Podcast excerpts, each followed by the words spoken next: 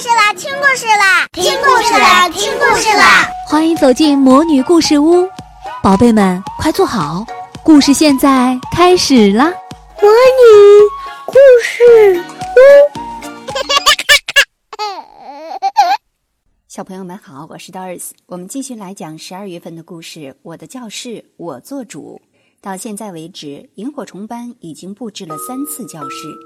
第一次是报名之前，花儿老师一个人布置的；第二次是家校合作委员会成立之后，父母们和花儿老师一起布置的；第三次是萤火虫教室的画门行动之后，花儿老师又用周末的时间布置了一番。反正无论哪一次，都是大人动手。尤其是第三次的教室布置，那时一二班刚刚被命名为萤火虫班，大门也重新画过。花儿老师就想让班里的布置更有萤火虫的氛围，于是他一个人奋战了整整一个周末。谁知道结果大家根本不领情。这些圆点是什么？大伙儿纷纷询问，看上去好奇怪。牛牛更是直言不讳地宣布：“教室太丑了，看上去根本不像我们的教室。”老师哭丧着脸说：“不会吧，这可是我辛辛苦苦加了一个周末的班的成果呀！”墙壁下面的一排绿草是花儿老师画在海绵纸上亲手剪出来的。萤火虫难画又难剪，他就用黄绿色的圆点表示那些发光的萤火虫。总而言之，他费了很大的力气和很多的心血。安雄安慰道：“老师，您别难过，其实，嗯，还是有一点好看的。”牛牛坚持自己的看法：“不好看，真的好丑，我还是喜欢以前的教室。”更多人没吭声，但是在牛牛说过这句话之后，他们就纷纷点头。这么多反对意见，花儿老师真的不懂。以前的教室有什么好看的呢？之前还没有确定名称，教室完全是随意布置的，还留有大片空白。很多时候，各科老师还把大伙儿的作业、练习题等等信手贴在空白处。花儿老师觉得教室里看上去乱糟糟的，实在不够美观。那天放学后，花儿老师又回到教室里，看着新布置的教室发呆。什么都不喜欢呢？花儿老师自言自语。下班的校长恰好路过萤火虫教室，听到了花儿老师的疑问，校长哈哈大笑。对孩子们来说，最美的东西是自己创造的。教室里的布置也是一样。校长乐呵呵地说：“你觉得墙壁上贴了作业乱糟糟的，孩子们觉得那才是展示自我的大舞台，明白吗？”花儿老师这才醒悟过来。也就是从那时起，花儿老师就想着，如果有机会，一定要让所有同学自己来布置教室。让萤火虫教室成为全部同学创造的作品。直到今天，花儿老师终于找到了这个机会。上次我布置教室，你们都说很丑。这一次教室重新布置，我绝不插手，完全由你们做主。花儿老师大声宣布。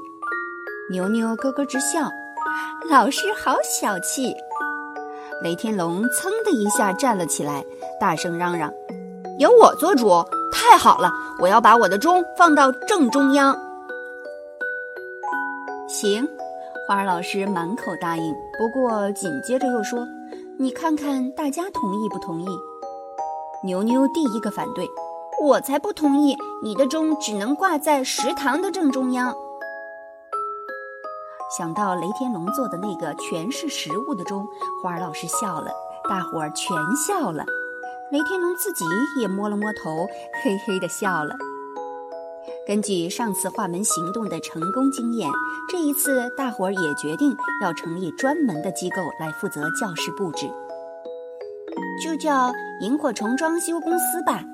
牛牛建议，大伙儿一片欢呼，一致通过了这个名称。花儿老师听到“装修公司”几个字，却惨叫起来：“哎呀，这个名称多难听！换一个吧！”“怎么难听啊？我们学校门口就有一个装修公司。”“对，路边到处都是装修公司。”“难听的话怎么会有这么多人用呢？”大家七嘴八舌地反驳花儿老师。花儿老师正想说出自己的理由，雷天龙又加了一句：“老师，你不是说完全由我们做主吗？”花儿老师咳嗽了一声，说：“当然是你们做主，不过你们还没成年，老师有监督的义务。”大伙儿经过一番讨论，认为花儿老师可以给大家出一些主意。花儿老师满意了，行，我给你们当顾问。那我们可以不叫装修公司了吧？什么是顾问？大伙儿不太清楚。但是就像存心和花儿老师过不去似的，大伙儿的回答异口同声：不行，就叫装修公司。花儿老师傻眼了。大伙儿继续讨论着。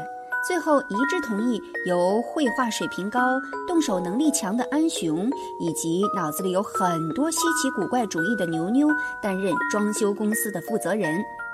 其他的同学也分别担任了，比如设计、绘画、涂色、手工等等不同的工作。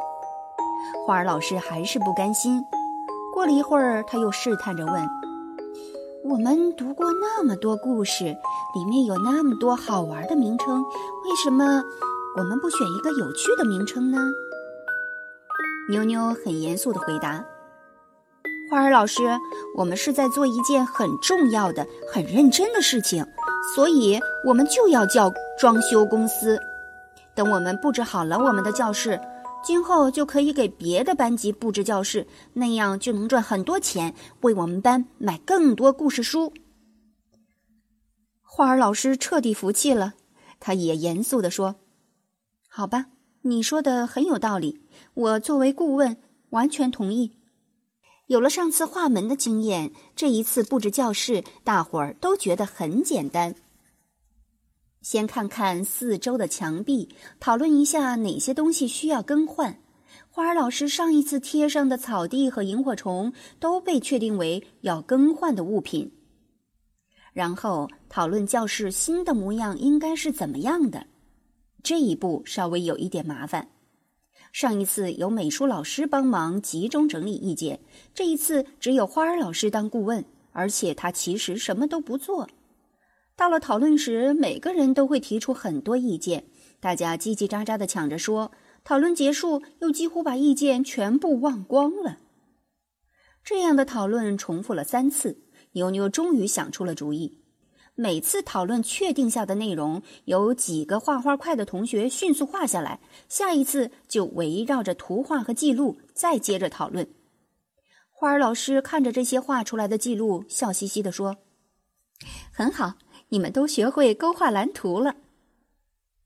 夏美美纠正道：“老师，这是铅笔画出来的黑图，不是蓝图。”花儿老师没说话，一旁的安雄就帮忙解释：“蓝图不是蓝色的图，蓝图说的是计划。计划全部完成，工作分配了下去。安雄、陆美美、牛牛负责画画。”雷天龙、夏美美负责给大面积的画涂颜色，牛牛、王子、安雄、雷天龙负责往墙上粘贴画片等等装饰品。总而言之，每位同学都有不止一件事情要做。在这个过程中，还有同学主动提出新的点子，不断出现惊喜。比如林月楚，他最安静、最细心。负责剪海绵纸上画好的画，谁也没有想到他还会剪窗花。林月楚用各种颜色的纸剪出了许多漂亮的窗花，大家一看都认为应该贴到墙上。贴窗花那天，雷天龙一边往墙上贴着，一边摇头晃脑地欣赏着窗花，一边嘴里还啧啧赞叹说。林月楚，我从来都不知道你这么厉害。林月楚兴奋的脸蛋红扑扑，抿着嘴偷偷的笑。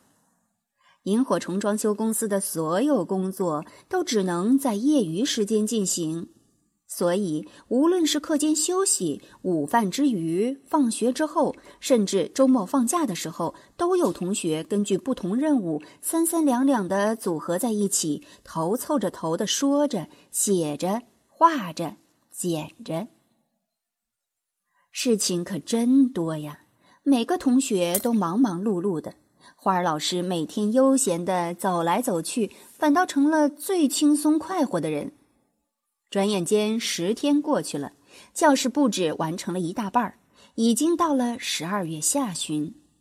花儿老师又提醒大家，马上就要到圣诞节了，大家想过圣诞节吗？谁不想过圣诞节？那可是交换礼物的好时候。花儿老师就笑嘻嘻地说。那你们布置的时候要注意，要有圣诞节的氛围哦。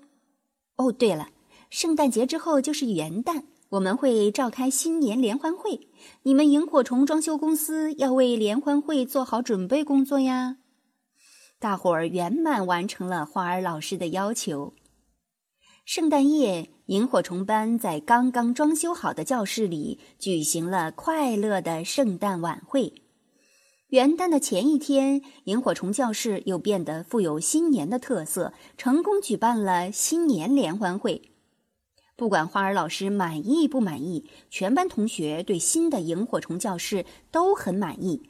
其他的装饰就不说了，只说教室门口的班牌吧。牌子的四周被贴上了大伙儿亲手制作的红绿相间的彩色纸质拉花，一下就充满了圣诞节的气氛。当初花儿老师一个人布置教室，忙忙碌碌，辛辛苦苦，最后大家还嫌难看。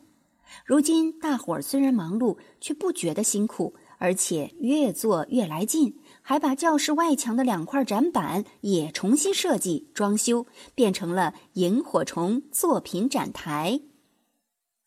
当然，在大伙儿行动期间，花儿老师提供了意见，并且一直监督。数学老师、美术老师、音乐老师知道这件事，也陆续提供了帮助。父母们知道了装修公司的伟大工作之后，不仅出谋划策，许多人还利用休息时间主动来到教室为装修公司帮忙。无论如何，萤火虫装修公司大获成功，萤火虫班全体人员统统参加了这个装修公司，结果得到了所有人的一致认可。只是公司的赚钱计划遇到了重大挫折。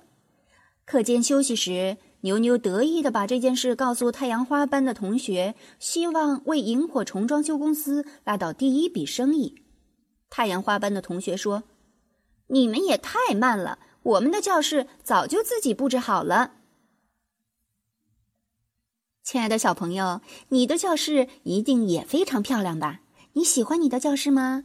把教室里你最喜欢的地方画下来吧。如果让你来布置教室，你会怎么做呢？快把你的想法写一写，画一画，然后和老师、小伙伴们一起动手，试着布置一次，怎么样？